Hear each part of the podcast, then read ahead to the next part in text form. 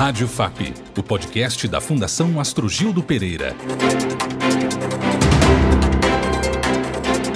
A Lei Áurea foi assinada em 13 de maio de 1888. Porém, a data que deveria celebrar a abolição da escravatura no Brasil não é comemorada pelo movimento negro. O motivo foi o abandono dos ex-escravos no país, que permaneceram por décadas sem nenhum amparo legal ou medida protetiva e afirmativa por parte do Estado. Eu sou João Rodrigues e neste episódio falaremos sobre o 14 de maio e as consequências da abolição inacabada no Brasil. A abolição da escravatura foi um dos momentos mais importantes da história do país e, de certa forma, simboliza a queda do Império e a ascensão da República. Mas, para nós negros, a data não é exatamente uma comemoração.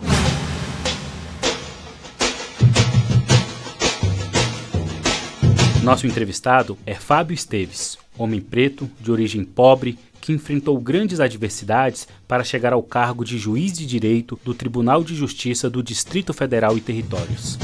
Ele é juiz de direito do TJDFT há 14 anos e convocado como juiz auxiliar no gabinete do ministro Edson Fachin do STF. Ele é mestre pela UNB e doutorando pela USP, além de ser professor. Seja bem-vindo, doutor Fábio. Obrigado, João. Este programa também conta com a participação do jornalista Sionei Ricardo Leão, membro do Conselho Curador da FAP. Obrigado por sua participação conosco, Sionei. Por favor, eu gostaria que você fizesse a primeira pergunta ao nosso entrevistado. Obrigado pela oportunidade de reencontrar o Dr. Fábio. Dr. Fábio, a seu ver, quais foram os reais efeitos jurídicos da Lei Áurea, publicada em 13 de maio de 1888? Bom, em termos jurídicos, a lei ela é um ato normativo que integrou o sistema de leis no Brasil e que formalmente formalmente teria significado que a partir daquele momento não poderia mais ter o trabalho escravizado, trabalho forçado em solo brasileiro. Agora, socialmente, politicamente e economicamente, a legislação ela não significou absolutamente nada, porque essa legislação ela não muda as condições materiais que se encontravam as pessoas que anteriormente eram escravizadas. É preciso destacar que a legislação ela acaba agravando um pouco a situação dos negros, especialmente pais e mães, porque à medida que houve a proibição do trabalho escravo e os ex-donos de escravos ainda pretendiam manter em suas propriedades o trabalho sem uma remuneração condizente registra a história que eles burlavam hum, de maneira muito sofisticada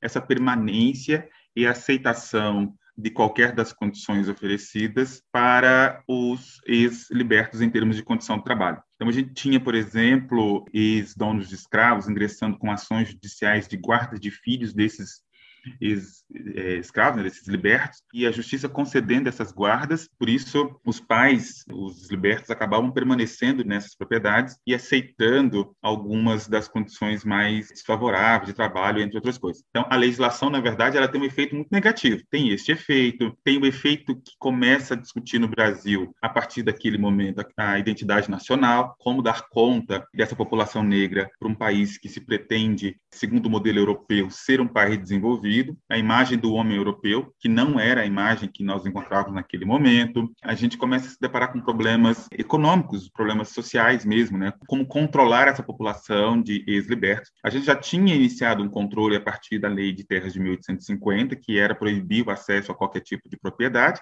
mas com a Lei Áurea, as preocupações no sentido de controlar, de dominar essa população começa também. Então, se nós formos analisar, a Lei Áurea, ela significa um tanto de aspectos negativos para a população negra. Isso não quer dizer, evidentemente, que nós deveríamos permanecer com o regime de escravidão, mas, ao contrário de pensarmos que a Lei Áurea trouxe liberdade, trouxe igualdade e trouxe algum tipo de reparo pelos 388 anos de escravidão que o Brasil experimentou, isso de fato não aconteceu de maneira nenhuma e a gente não tem nem condição de afirmar isso, né? Então, o que aconteceu, na minha visão, foi simplesmente o que a lei significa, materialmente falando agora e não formalmente, é simplesmente uma mudança do regime, que, a meu ver, se torna muito mais sofisticada a forma de dominação, porque agora essas pessoas elas têm um enfrentamento contra múltiplas formas de o Estado, da sociedade, efetivar as violências, as formas de hierarquia, formas de subordinação que essas pessoas vão passar até agora. E logo mais adiante, a gente vai ver que o processo vai se dobrar em ações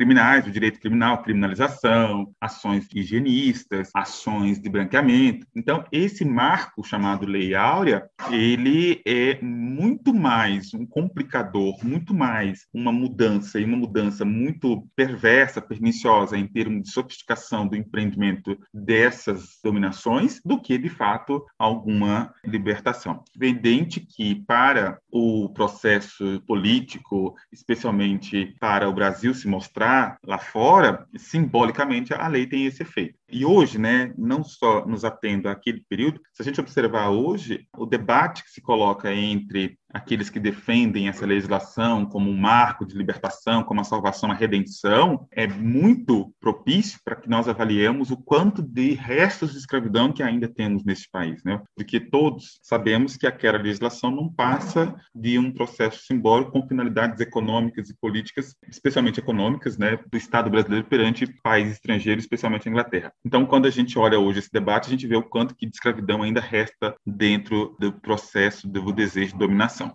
Doutor Fábio, como os profissionais do direito, na atualidade, interpretam o que foi a abolição? A gente precisa compreender que o nosso direito hoje, dentro de uma perspectiva positivista, universalizada e abstrata, vai interpretar a lei no aspecto formal e vai compreender que essa lei ela inovou o ordenamento jurídico, possibilitando de fato a ocorrência de a mudança de status dessas pessoas que anteriormente eram escravizadas. Então, se nós pegarmos os juristas formalistas, nós vamos dizer, olha, não, é, a lei ela fez a sua intervenção, ela fez a sua modificação, sua inovação e é isso que importa. Agora, para juristas que compreendem compreendem que a legislação ela precisa de uma interação com a realidade social, ela precisa compreender um fator de ida e vinda entre norma e, aliás, de lei e realidade para que a gente construa a norma, a gente vai compreender exatamente o que eu disse na pergunta anterior, que de fato não tivemos nenhum tipo de inovação em termos normativos. Pelo contrário, que se formos verificar o alcance daquilo que foi possível após a edição desse ato legislativo, nós vamos ter mais formas de dominação ainda. E hoje, na atualidade, por exemplo, se nós juristas comprometidos com o princípio da igualdade, nós vamos entender que este é um elemento que está num processo histórico que hoje demanda que nós revisemos, façamos releituras sobre o princípio da igualdade e, evidentemente, reconheçamos relações arbitrárias e hierárquicas que precisam de, de, serem removidas dentro do contexto de promessa de igualdade e solidariedade que a Constituição de 88 colocou para a gente. Doutor Fábio, o senhor é resultado de uma superação por meio do ensino. O que eu quero dizer com isso? O senhor tem origem simples, que o senhor sempre ressalta com muita dignidade e orgulho, e galgou posições profissionais de grande relevo. Eu gostaria de ouvi-lo, o seu pensamento. Se o Brasil fosse diferente, mais pessoas simples tivessem oportunidades, como o senhor eh, construiu né, na educação, que nação poderíamos ser hoje, a partir do seu próprio exemplo? Sionei, é importante registrar, e eu sempre defendo isso, que, de fato, eu hoje me reconheço uma pessoa que tenha progredido em razão de uma aspiração e de uns tantos obstáculos. Mas não me considero, eu não considero o meu exemplo como um exemplo adequado para uma nação que se diz igualitária. Por que, que eu digo isso? Porque eu posso me considerar uma exceção dentro de um contexto de igualdade. E eu não vejo isso como sendo padrão de uma sociedade democrática que se diz igualitária. Para mim, uma sociedade democrática que se diz igualitária é aquela que concede as mesmíssimas oportunidades para as pessoas. E aí sim, as pessoas dentro da sua autonomia, elas vão escolher se vão ou não realizar determinado projeto de vida. Agora, quando a gente tem pessoas que precisam furar bolhas, pessoas que precisam desafiar desafios quase intransponíveis, pessoas que devem contornar ali de maneira muito difícil os obstáculos que são colocados intencionalmente para que elas permaneçam bloqueadas em determinados lugares, especialmente lugares de subordinação, isso para mim é uma sociedade que precisa repensar o seu modelo de democracia e de igualdade. No meu caso, por exemplo, hoje de fato eu alcancei, me realizei pessoal e profissionalmente e ocupo algumas posições que são posições raras em termos de ocupação para pessoas negras, pessoas pardas e pretas. E as pessoas dizem assim: bom, mas se você conseguiu, as pessoas também poderiam conseguir. Então, então é possível. E aí eu volto de novo aquilo que para mim é muito caro, que é o princípio da igualdade. Igualdade para mim é que nós tenhamos oportunidades iguais no sentido de despendermos energias iguais para poder seguir algo. Então, eu não vejo como sendo democrático e igualitário eu ter tido de fazer um malabarismo extraordinário, um processo extremamente violento de rompimento de barreiras, etc., para estar num lugar onde o meu colega do lado, onde as pessoas que estão no mesmo lugar que eu, fez talvez um décimo desse esforço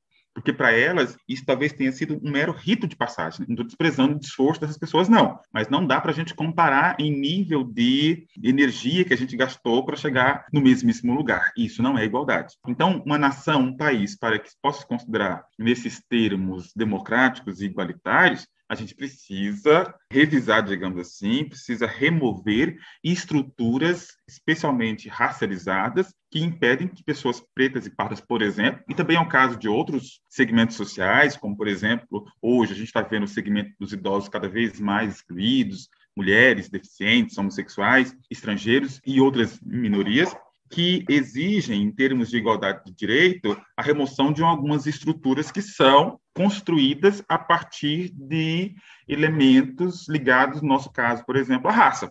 Hoje a gente percebe, por, é, é, em sentido de igualdade e democracia, que a sociedade é um fosso de desigualdade. É, não dá para falar que nós temos igualdade aqui enquanto uma mulher negra ela ganha 44% daquilo que um homem branco ganha exercendo praticamente as mesmas funções. Então, para mim, o conceito de nação democrática e igualitária precisa revisar essas estruturas e revisar o status de grupos sociais. Quando nós tivermos status igualitários entre os mais diversos grupos sociais, e aqui né, especificamente entre pessoas brancas pessoas pretas, pessoas negras, aí a gente pode pensar no modelo minimamente adequado de nação. Seus familiares tinham algum tipo de envolvimento com diálogos sobre igualdade racial e combate ao racismo? Como foi que o senhor se interessou por este tema, a ponto de se tornar uma referência nacional? A minha família talvez ela seja um exemplo de como que nós expropriamos toda a nossa ancestralidade e como que nós expropriamos a nossa própria consciência em termos de lugares sociais, políticos e econômicos no Brasil. Talvez a minha família tenha sido muito afetada, muito alcançada por aquilo que sempre nós pregamos no Brasil desde a década de 30, iniciando lá com a obra de Gilberto Freire e Casa Grande Senzala, em que nós temos um Brasil muito cordial e que isso acaba desfechando numa democracia racial, que é um mito, na verdade. E aí isso, evidentemente, muito reforçado num determinado período político do país, muito convincente para, inclusive, as pessoas negras. Hoje a gente tem, dentro da população negra, muita gente que acha que ela tem as mesmas oportunidades que qualquer outra pessoa e que nós somos uma democracia racial, um caldeirão cultural bastante rico. Então, a minha família talvez tenha sido muito afetada por isso, porque a percepção do lugar de cada um e cada uma nessa condição social, a partir da questão da raça, para eles acaba sendo um pouco indiferente, embora eles percebam que, em alguma medida, o tratamento que eles recebem são diferenciados. E acaba que aceitam esse tratamento diferenciado porque acreditam que, às vezes, isso é decorrência natural das coisas, né? É a ordem natural das coisas, né? Me recordo, muitas vezes, minha mãe achava natural ter de sair da casa de onde ela trabalhava como empregada e ter a bolsa revistada como um ato natural ou então ter uma preocupação com a nossa eh, criação, com a nossa existência, em termos de honestidade, em termos de qualquer ato pudesse, de alguma maneira, nos pôr no sentido de questionar a já questionada, digamos assim, eh, condição nossa em termos de caráter, etc. Então, por mais que tivessem essa noção, não tinham, talvez por impotência mesmo, por falta de condições mesmo, possibilidades de produzir reflexões e a mesma atuação nesse sentido. No meu caso, propriamente dito, eu também demorei a chegar nesse, nesse processo. Né? Eu só cheguei nesse processo quando eu fui percebendo que, mesmo eu tendo ocupado os lugares que os outros também ocupavam, especialmente lugares de poder, a minha situação era diferente. Eu não era apenas um homem juiz, por exemplo, eu era um juiz preto e isso modificava completamente o exercício da minha profissão. Era necessário o tempo todo, e ainda é necessário o tempo todo, que eu me certifique, que eu me valide, que eu confirme, me reafirme a todo momento que, de fato, eu sou o juiz e tenho a competência para tal e que eu posso fazer exatamente ou até melhor que qualquer outro colega possa fazer. E o contexto de outras coisas também, seja na academia, eu sou professor, e lá também tem que estar o tempo todo dizendo que eu leio, que eu estudo, que eu tenho uma bagagem, que eu tenho conhecimento muito mais do que vários outros professores para estarem naquele lugar. Então, à medida que eu fui percebendo que esse era um processo em decorrência da minha condição, da minha existência, né, da minha experivivência enquanto homem negro, essa certidão de nascimento de homem negro vai nascendo e, evidentemente, que eu olho para o meu redor e eu vejo que, de fato, isso é algo que afeta que, me, que não só me afeta, mas afeta um tanto de pessoas como eu e que eu precisava fazendo uso desse poder que o Estado me confere, fazendo uso desse papel que eu, eu, ocupo na sociedade, denunciar isso, refletir sobre isso e, evidentemente, tentar remover essas barreiras, essas, esses elementos estruturais que ainda, pela raça, impedem que as pessoas realizem seu projeto de vida. O nome desse podcast, doutor Fábio, é IU 14 de Maio, no sentido né, de refletir de que o 13 não tem muito o que se comemorar, e, na verdade, o, o dia depois da abolição trouxe uma realidade difícil, que acho que hoje a gente discute, né? É, a militância, os quadros mais sensíveis, debatem muito isso. Agora, nesse contexto, o que o senhor diria para os jovens que estão começando na sua vida profissional, jovens negros, brancos, mulheres, indígenas, o que, que o senhor orientaria para que eles tivessem sucesso? Cada um, né, com a sua, com o seu talento, com as suas escolhas. Isso. E o dia 14 de maio é um dia triste, né? É um dia que, infelizmente, não trouxe a liberdade e a igualdade para as pessoas negras ainda hoje, ainda 14 de maio de 2021. E o que eu digo para os jovens, para as mulheres e para os homens jovens negros, né? Eu digo a eles que antes de qualquer coisa a gente precisa tirar definitivamente uma certidão de nascimento que conste ali nosso, no nosso DNA que somos homens e mulheres pretos. E que isso não só se refere à cor da nossa pele, mas isso se refere a uma condição social, biológico-social, biológico-política, e que isso vai decisivamente definir quais serão os rumos da nossa trajetória. E que se nós tivermos consciência dessa nossa experivivência enquanto homens negros, nós teremos, e mulheres negras, teremos condições de remover com mais consciência, com mais propriedade, com mais força, mais coragem, os obstáculos que são colocados agora de uma maneira muito sofisticada. Por isso que eu digo que não nos enganemos que não nos finjamos que, de fato, a democracia racial, que o da democracia racial ainda pode ser tido como uma realidade. Porque os obstáculos que são colocados na nossa atualidade para bloquear o acesso de pessoas negras, eles são muito mais fortes, muito mais poderosos e muito sofisticados, o que os torna invisíveis, o que os torna de uma forma muito simulada, muito, muito apropriada para o tempo moderno de um tipo de escravidão revestida das mais diversas formas de subordinações, dominações, sejam elas de ordem intelectual, sejam elas de ordem econômica, sejam elas de ordem existencial mesmo, né? Então, o que eu digo para esses jovens é que eles precisam compreender o país que eles vivem, precisamos compreender a nossa história. Eu fico, às vezes, meio incomodado quando dizem que a questão do racismo, que essa questão nossa se resolveria pelo melhor conhecimento da história da África no Brasil, de como é que funciona esse processo. Não. A nossa realidade precisa ser compreendida hoje. Nós precisamos compreender, evidentemente, que o hoje é um desdobramento de tudo isso, mas que isolar essas questões no passado não vai resolver o nosso presente e menos ainda o nosso futuro. Então, é preciso que nós tenhamos o resgate de tudo aquilo que compõe a nossa constituição, a nossa ancestralidade, para que compreendamos o nosso lugar e que aí sim seja possível nós nos reinventarmos nesse lugar a partir da remoção das subordinações, né? deixarmos o lugar do subordinado. Doutor Fábio Esteves, juiz de direito do Tribunal de Justiça do Distrito Federal e Territórios. Muito obrigado por sua participação em nosso podcast. Eu que agradeço. Obrigado pela sua audiência e até o próximo podcast. Saiba mais sobre a FAP em fundaçãoastrogildo.com.br.